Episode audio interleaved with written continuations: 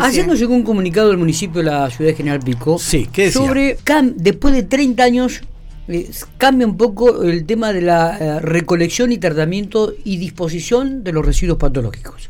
Exactamente. En relación a este tema, vamos a hablar con Carol Castillo, quien es la directora de gestión ambiental, para que nos explique a qué se debe, cómo va a ser ahora la recolección, a dónde se va a destinar y qué cantidad de residuos patológicos se, se juntan. a No sé si es mensual o, o anual.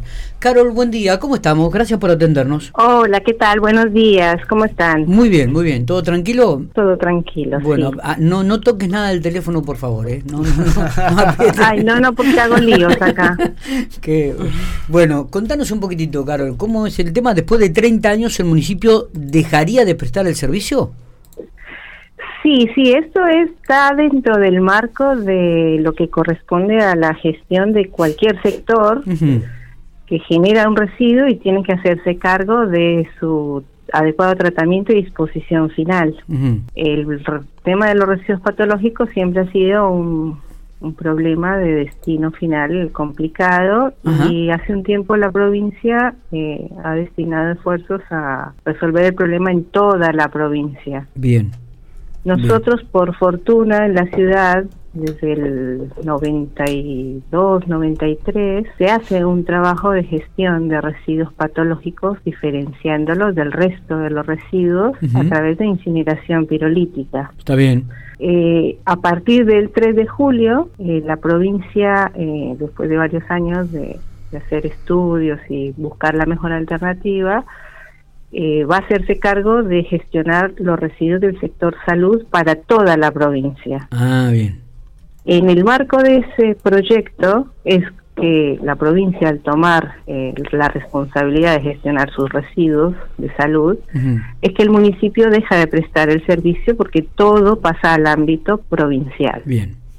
O sea que todo lo que se recolectará en General Pico va a ser trasladado a Santa Sí. Rosa o va a seguir A Toay. A Toay. Toay. Hay una planta que se hizo en Toay, en donde hay un sistema dual de tratamiento, incineración pirolítica y autoclave, para disponerlo después en celdas de seguridad eh, y el proceso va a ser para toda la provincia. Bien, bien. Así que eh, los generadores de nuestra ciudad tienen que hacer un trámite de inscripción porque a partir del próximo 3 de julio eh, la- hay una empresa que ganó un- el- la contratación del servicio y es la que va a venir a hacer el trabajo que nosotros veníamos haciendo durante todo este tiempo. La, ¿La recolección es semanal, mensual? ¿Cómo es el tema este, Carol? Habitual- Depende de la necesidad del generador. Ajá. porque ¿En no todos los nosotros tenemos una inscripción, tenemos una ordenanza en donde eh, aquellas eh, instituciones del sector de salud que generen algún tipo de residuo clasificado como patológico, clínicas veterinarias, farmacias, centros médicos, laboratorios, tienen que inscribirse en la Secretaría, en el Departamento de Saneamiento Ambiental, y ahí se establece la frecuencia de recolección. Odontólogos, bueno, todo lo que es sector salud. En función de la generación que tienen, se establecía una frecuencia.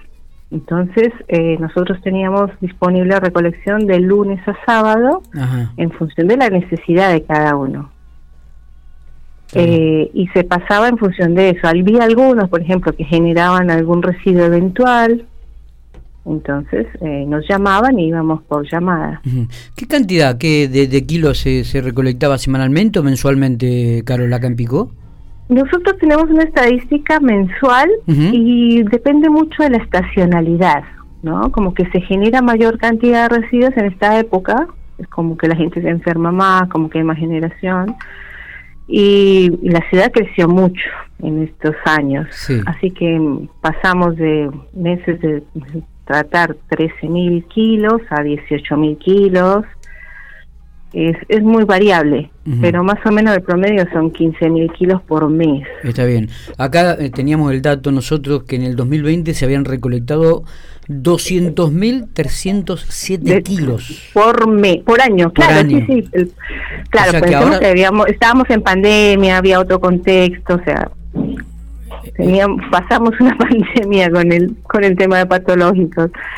Pero sí, eso es una, un volumen muy grande. Muy grande, claro. Eh, y que, bueno, tiene que tener una disposición especial, ¿no? Lo que nosotros queremos desde el municipio solicitarle a los generadores, además de que realicen la inscripción como corresponde en salud, que continúen eh, gestionando sus residuos eh, al interior del establecimiento de manera responsable, o sea, que segreguen bien lo que es un residuo patológico de lo que no lo es. Está bien, está, está.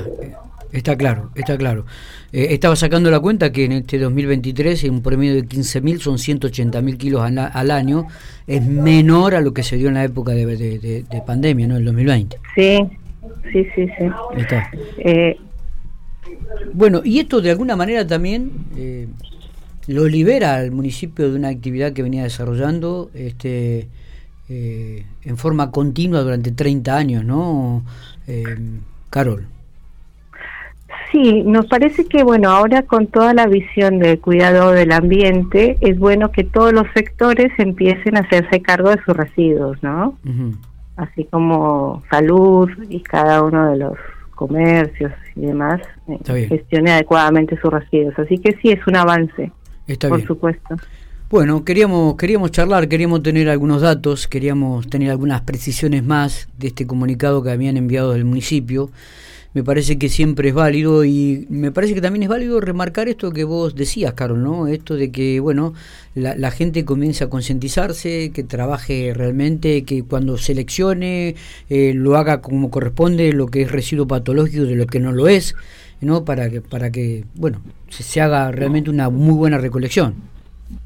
Claro, por supuesto, para optimizar principalmente el depósito final, porque hay que acopiar y disponer esa cantidad de kilos por mes, ahora que va a ser para toda la provincia en un solo lugar, ¿no? Entonces, desde el punto de vista profesional de cada uno de los generadores, ser conscientes y separar adecuadamente, no solamente para hacer un uso racional de, del servicio, sino que evite accidentes en, si se ubica mal un residuo patológico y el municipio que sigue haciendo la recolección domiciliaria, eh, un residuo patológico mezclado con el domiciliario es, es un, nos genera un problema a nosotros en el municipio y puede generar un, accidente de, trabajo por un mal manejo de un residuo. ¿no?